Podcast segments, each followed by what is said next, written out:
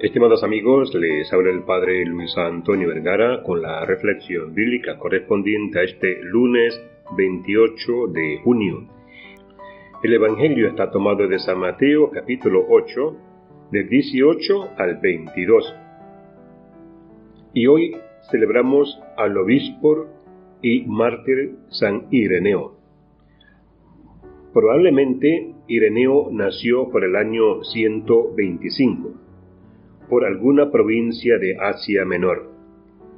Recibió una educación muy esmerada, ya que tenía profundos conocimientos de las Sagradas Escrituras, la literatura y la filosofía.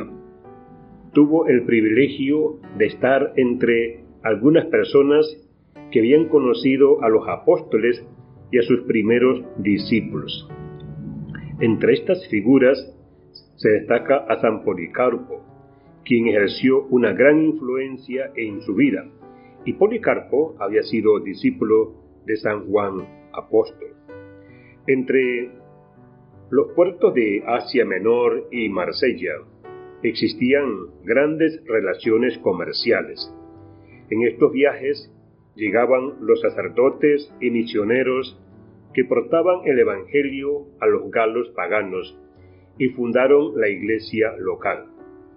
A esta iglesia llegó San Ireneo para servir como sacerdote y ahí se quedó hasta su muerte. Las obras literarias de San Ireneo le han valido la dignidad de figurar prominentemente entre los padres de la Iglesia, ya que sus escritos no sólo sirvieron para poner los cimientos de la teología cristiana, sino también para exponer y refutar los errores de los gnósticos, defendiendo así la fe católica de las insidiosas doctrinas de aquellos herejes. En el año 177 se le envió a Roma con una delicadísima misión. En la época de la persecución de Marco Aurelio, enviaron al Papa Eleuterio, por conducto de Ireneo, la más piadosa y ortodoxa de las cartas, con una apelación al pontífice para que tratase con suavidad a los hermanos montanistas de Frigia. Asimismo, recomendaban al portador de la misiva, o sea, a Ireneo, como un sacerdote animado por un celo vehemente para dar testimonio de Cristo. Tan pronto regresó a Lyon, ocupó la sede episcopal que había dejado vacante San Potino. Escribió un tratado de cinco libros, en cuya primera parte expone las doctrinas internas de las diversas sextas para contraponerla después a las enseñanzas de los apóstoles y los textos de la Sagrada Escritura. En su método de combate, Ireneo expone la teoría enemiga, la desarrolla hasta llegar a su conclusión lógica, procede a demostrar su falsedad. Ireneo estaba firmemente convencido de que gran parte del atractivo del gnosticismo se hallaba en el velo de misterio con que gustaba de envolverse. San Ireneo se preocupa más por convertir que por confundir. Por lo tanto, escribe con estudiada moderación y cortesía.